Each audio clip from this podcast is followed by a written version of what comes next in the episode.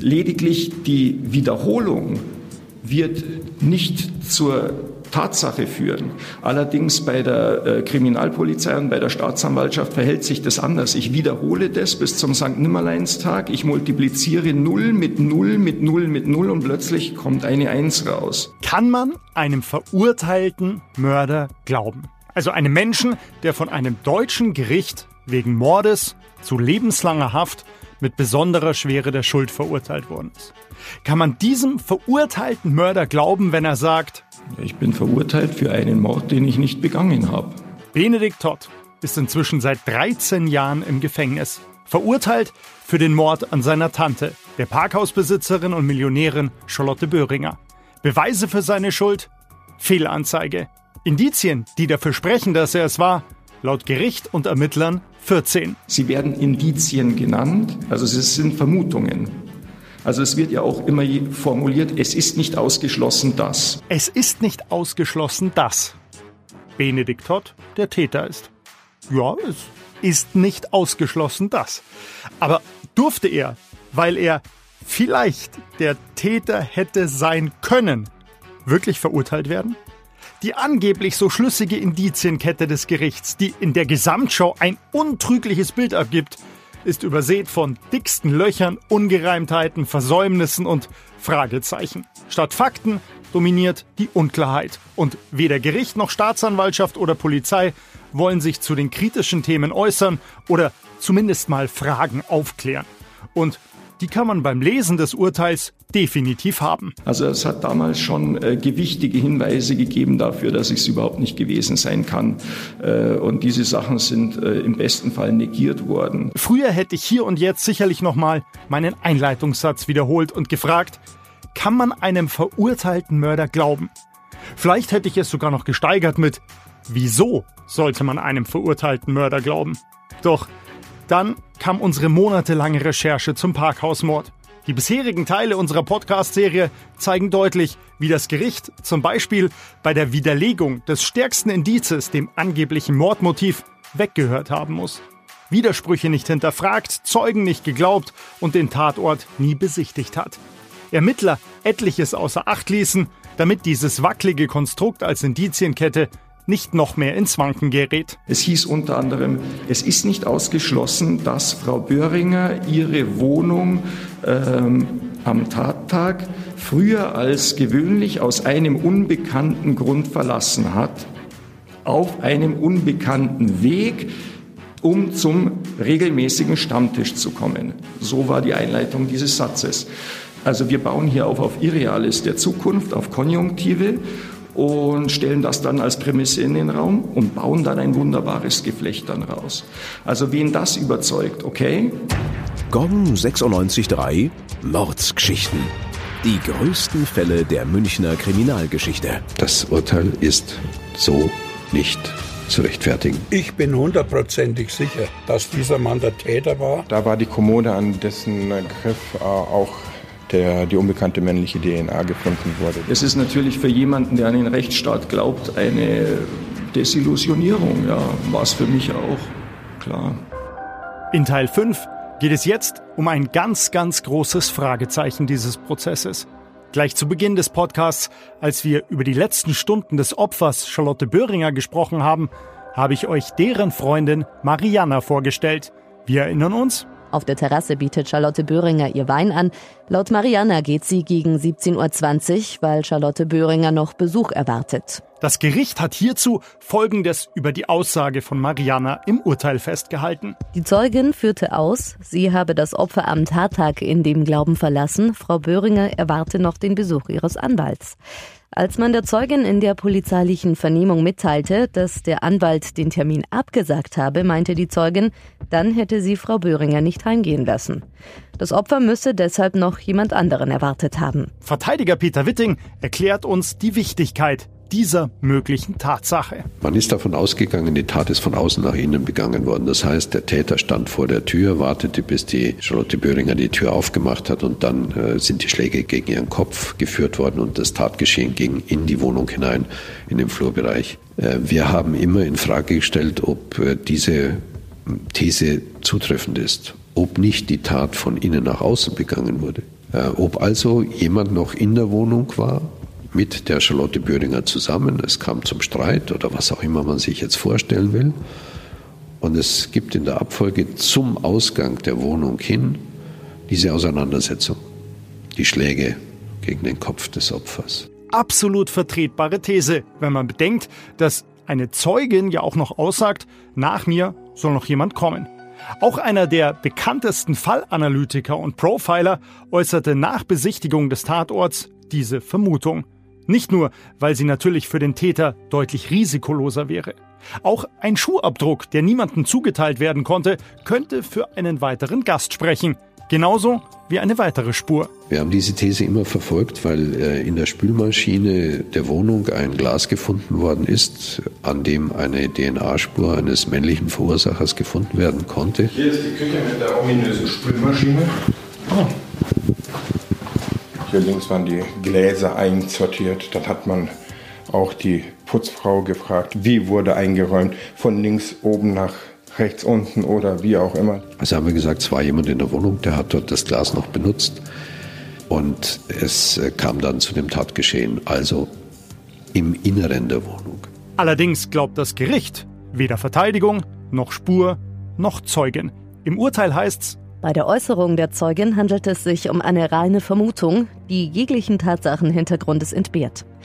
Sie hat keine eigenen Wahrnehmungen dazu gemacht, dass nach ihrem eigenen Aufbruch aus der Opferwohnung noch eine Person zu Frau Böhringer gekommen ist. Aber warum sollte sie es dann aussagen? Also jetzt mal ehrlich, wer würde einem sehr guten Freund nicht glauben, wenn dieser sagt, entschuldige bitte, du musst jetzt dann gehen, ich bekomme noch Besuch. Gut, klar, kann Charlotte Böhringer auch ihre Termine durcheinander gewürfelt haben. Klar, könnte sie auch vielleicht einfach keine Lust mehr auf ihren Besuch gehabt haben. Aber Warum gibt es dann nicht zuordnenbare Spuren? Und warum telefonieren Mariana und Charlotte in der nächsten Stunde noch und die Zeugin hält aber vor Gericht an ihrer Aussage fest und sagt nicht, okay, ich bin gegangen, weil ich dachte, es kommt noch jemand, es kam dann aber gar keiner. Und auch die Spur am Glas in der Spülmaschine spielt für das Gericht keine Rolle. Die DNA-Spur am Glas aus dem Geschirrspüler hat aufgrund ihres Fundortes lediglich einen gewissen zeitlichen Bezug zum Tattag. Eine unmittelbare zeitliche Nähe der Spurensetzung auf dem Glas zum Tatgeschehen kann nicht hergestellt werden. Die Spülmaschine wurde nicht täglich betrieben. Lediglich bei vier Geschirrteilen lässt sich auf den Tattag schließen. Der Nutzungszeitpunkt der zahlreichen anderen in der Spülmaschine befindlichen Geschirrteile kann nicht näher eingegrenzt werden. Haben wir nicht vorhin gehört, dass in alle Richtungen ermittelt worden ist? Jetzt hätte man Spuren, eine Zeugenaussage, aber weil das Glas im Geschirrspüler hinten gestanden hat, sagt das Gericht, es hat mit dem Mord im Parkhaus nichts zu tun. Und auch die Aussage, Charlotte Böhringer würde noch Besuch bekommen, blockt das Gericht im Urteil direkt ab. Reine Vermutungen, wie die vorliegende, sind nicht geeignet, einen Hinweis darauf zu geben, dass Frau Böhringer am Tattag, nachdem die Zeugin die Wohnung verlassen hatte, noch einen weiteren unbekannten Besucher erwartete. Klar ist die Aussage von Mariana eine Annahme oder auch eine Vermutung, gestützt durch das Opfer. Aber sind eine nicht zuordnenbare Schuhspur und ein Glas in der Spülmaschine mit männlicher DNA nicht Indiz dafür, dass noch jemand da war? Und hätte das nicht zumindest widerlegt werden müssen? Doch es gibt noch einen weiteren Hinweis auf einen möglichen Besucher. In ihrer Zeugenaussage berichtete Mariana nämlich, dass Charlotte Böhringer ihr auf der Terrasse einen Wein angeboten hat. Genau handelt es sich um italienischen Weißwein. Vino della Casa, 11,5 Volumenprozent Alkohol, abgefüllt bei Giuseppe Campagnola in Valgatara di Marano, Venetien. Doch der Probierschluck schmeckte Mariana nicht. Ihr ist der Wein zu sauer. Als sie die Wohnung verlassen habe, sei die Weinflasche zu ein Viertel nur geleert gewesen etwa. Dann ist diese Weinflasche im Zuge des Prozesses aus dem Kühlschrank der Tatwohnung geholt worden. Dort war sie nämlich deponiert. Die Polizei hat die also ins Verfahren dann eingebracht. Und man konnte feststellen, dass äh, die Flasche nur noch bodenbedeckt mit Wein befüllt war. Also haben wir eine Differenz von einem halben Liter. Wer hat die getrunken? Wer hat die getrunken? Wer hat die getrunken? Fragt Anwalt Peter Witting. Charlotte Böhringer, also das Opfer selbst, kann es keinesfalls gewesen sein. Sie hatte zum Todeszeitpunkt eine Blutalkoholkonzentration von 0,55 Promille. was exakt dem Wein vom Mittagessen plus dem Weinglas mit Mariana entsprechen müsste. Sie hat also kein weiteres Glas getrunken. So wie ist jetzt das Landgericht mit diesem Thema umgegangen? Das kann man im schriftlichen Urteil nachlesen. Wenn es nicht so traurig wäre, wäre es fast lustig. Man sagt zunächst mal, die letzte Besucherin, die äh, bei der Charlotte Böhringer war, schätzt ja auch nur, wie viel da konsumiert worden ist. Also ob das nur ein Viertel war oder nicht, ist ja gar nicht sicher. Außerdem war sie mit dem Auto in die Parkgarage gefahren.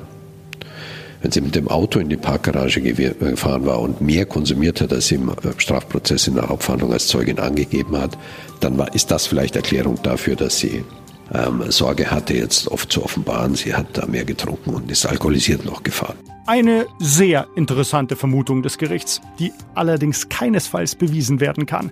Vielleicht sei erwähnt, dass die Zeugin Mariana durchaus glaubwürdig einzustufen ist. Schließlich war sie zum Tatzeitpunkt und noch lange Zeit danach Honorarkonsulin der Republik Venezuela. Doch das Gericht hat ihr nicht geglaubt. Da nicht feststeht, dass tatsächlich Wein fehlt, verbietet sich auch der Schluss auf einen weiteren weinkonsumierenden Besucher. Aber nachdem Charlotte Böhringer keinen Wein mehr getrunken hat, wird wohl kaum die Zeugin zwei volle Gläser alleine konsumiert haben. Zudem, wenn er ihr nicht schmeckt. In der Flasche waren aber von 750 Millilitern lediglich noch 30. Fehlt abzüglich der zwei Gläschen circa plus minus ein halber Liter Wein. Aber selbst wenn, so das Landgericht nachlesbar in den schriftlichen Urteilsgründen, diese Aussage zutreffend sei, dass also nur ein Viertel konsumiert war aus der Weinflasche, dann könne doch, nachdem die Zeugin dann aus der Wohnung äh, sich verabschiedet hatte, die Charlotte Böhringer sich äh, noch Wein eingegossen haben in ein Glas und dieses Glas dann in der Spüle in der Küche entleert haben oder wo auch immer, weil sie ja zum Stammtisch gehen wollte und also nicht konsumieren wollte jetzt noch. Das Gericht nimmt also an, dass man sich durchaus mal einen halben Liter Wein auf einmal in ein Glas einschenkt um diesen anschließend auch noch wegzuschütten? Jetzt mag jeder mal für sich äh, entscheiden und die Gläser waren, standen ja zur Verfügung, die waren in der Spülmaschine äh, abgelegt. Kann man in ein Weinglas einen halben Liter einfüllen oder nicht? Und das wird jeder feststellen können. Hm, das ist aber ein bisschen schwierig. Also da braucht man zwei Gläser dafür. Anwalt Peter Witting hat testen lassen, dass die Gläser keinen halben Liter fassen. Zudem wurden Schweizer Experten bemüht, um festzustellen, ob der Wein verdunstet sein kann kann er nicht. Außerdem war Charlotte Böhringer nicht nur reich, sondern auch extrem geizig. Warum also sollte sie gleich zwei volle Gläser wegkippen? Und äh, daraufhin hat dann das äh, äh, Wiederaufnahmegericht in Augsburg diesen Aspekt damit zurückgewiesen, äh, mit folgender Begründung, die auch beachtenswert ist, zurückgewiesen. Es sei dem Landgericht Augsburg in seiner Funktion als Schwurgericht aus vielen Fällen bekannt, dass Täter ähm, nach der Tat äh, Alkohol konsumieren, Sturztrunk. Und es sei doch auch hier nicht auszuschließen, dass der äh, Täter Benedikt Todd nach der Tat den halben Liter selbst konsumiert hat, gleichsam im Sturztrunk. Wissen Sie, wenn man so argumentieren kann, wenn man so Vortrag der Verteidigung, der essentiell ist und der klar ist und der einleuchtend ist, mit gesundem Menschenverstand. Wenn man dem so begegnet, dann fällt ihm nichts mehr ein. Entschuldigung, aber da muss ich lachen. Der Mörder an sich genehmigt sich nach der Tat also gern mal ein. Auch gerne mal einen ganzen halben Liter. Auf Ex oder so ziemlich auf Ex. Was dann wiederum zur Bedeutung gehabt hätte, dass mein Bruder, der nicht nur bekannt ist wie ein bunter Hund in der Gegend, mittlerweile blutbesudelt und angetrunken den Heimweg auf dem Fahrrad angetreten haben muss. So die logische Schlussfolgerung des Bruders, Mate Todd. An der Flasche wurden übrigens keinerlei Spuren festgestellt. Vielleicht auch deshalb, weil die Weinflasche erst 18 Monate nach der Tat von der Polizei in Augenschein genommen worden ist. Bis dahin stand sie unverschlossen im Kühlschrank. Doch damit nicht genug der Kuriositäten. Das äh, auch hier muss man sagen, fast lustige, wäre es nicht so traurig. An dem Fall war nun, dass bei dem ersten Wiederaufnahmeantrag äh, ich kurz nach Einreichung feststellen musste, die Staatsanwaltschaft München I als frühere Anklagebehörde äh, fertigt eine Stellungnahme zu meinem Wiederaufnahmeantrag. Das Gesetz sagt aber aus gutem Grund natürlich, äh, es soll über die Wiederaufnahme, über einen Wiederaufnahmeantrag ein anderes Gericht und damit logischerweise eine andere Staatsanwaltschaft entscheiden. Deshalb übrigens sagt ja auch die Münchner Staatsanwaltschaft jetzt, sie möchte sich nicht äußern, um überhaupt keinen Anschein zu erwecken, eine andere Staatsanwaltschaft beeinflussen zu wollen. Vor dem ersten Wiederaufnahmeantrag allerdings tat das die Staatsanwaltschaft München I. Sie verschickte an die Augsburger Kollegen eine Stellungnahme mit der Empfehlung, die Wiederaufnahme abzulehnen. Also wehre ich mich, äh, als ich das festgestellt habe bei der Staatsanwaltschaft München I und äh, wende ein. Eine Stellungnahme der Staatsanwaltschaft München I würde sich verbieten. Sie sei schließlich frühere Anklagebehörde und einen bösen Anschein sei nun vorzubeugen. Doch der leitende Oberstaatsanwalt der Staatsanwaltschaft München I, Manfred Nötzel, weist die Dienstaufsichtsbeschwerde zurück. Schließlich wäre das doch an der Tagesordnung, beziehungsweise wie es so schön heißt, nach alter Väter Sitte. Dabei spricht die gesetzliche Regelung davon, dass einem bösen Anschein vorgebeugt werden soll. Und dieser lässt sich nun mal am ehesten dadurch vermeiden, dass sich die ursprüngliche Anklagebehörde aus der Entscheidung über den Antrag vollständig raushält. Dem war aber nicht so. Und deshalb hat das Landgericht Augsburg, welches über eine Wiederaufnahme entscheiden sollte, diese eben auch wegen des Mitwirkens der Münchner Staatsanwaltschaft abgelehnt. Das habe ich auch zum Gegenstand einer Beschwerde dann gegen die Ablehnung des Wiederaufnahmeantrags durch das Landgericht Augsburg beim Oberlandesgericht in München gemacht. Dann habe ich festgestellt, wer ist zuständig äh, für meine Beschwerdeeinlegung und äh, stelle fest, das ist die Ehefrau als Vorsitzende die Ehefrau des leitenden Oberstaatsanwalts München I, äh, die nun Vorsitzende des zuständigen Senats äh, beim Oberlandesgerichts ist. Über das fragwürdige Verhalten von Oberstaatsanwalt Manfred Nötzel muss also Richterin und Ehefrau Margarete Nötzel entscheiden. Ganz ehrlich, warum? Es ist doch angeblich alles so eindeutig, aber eben auch umstritten. Warum biete ich da neue Angriffsfläche? Warum bitte sah sich damals die Staatsanwaltschaft genötigt, eine Stellungnahme zu schicken? wenn es doch gesetzeswidrig ist und im Fall doch angeblich alles so eindeutig? Und warum lässt das Gericht ausgerechnet die Ehefrau des Oberstaatsanwalts über dessen Verfehlung entscheiden, wenn es doch viele andere Richterinnen und Richter in München gibt? Warum? Aber es ist ehrlich gesagt nicht entscheidend, aber es ist so symbolträchtig für den gesamten Verlauf dieses Verfahrens. Es ist wirklich unglaublich. Ich habe in diesen mehr als 13 Jahren, es tut mir leid, wenn ich da lachen kann, äh, aber es ist eher Verzweiflung, die daraus spricht. Ähm, ich habe in den 13 Jahren alles versucht, aus meiner Perspektive. Das Bundesverfassungsgericht bemüht, jeweils ohne Erfolg. Die Revision war ohne Erfolg. Unsere Menschenrechtsbeschwerde war ohne Erfolg. Das Zivilverfahren war letztlich nicht die Grundlage für eine Wiederaufnahme. Tja, was soll ich da noch sagen? Schwieriger Fall. Eigentlich ein passendes Schlusswort. Aber nur für diesen Teil. Denn es gibt natürlich noch mehr. Wie Benze jetzt freikommen soll und warum keiner so schnell lesen kann wie der Generalbundesanwalt beim Bundesgerichtshof, gleich.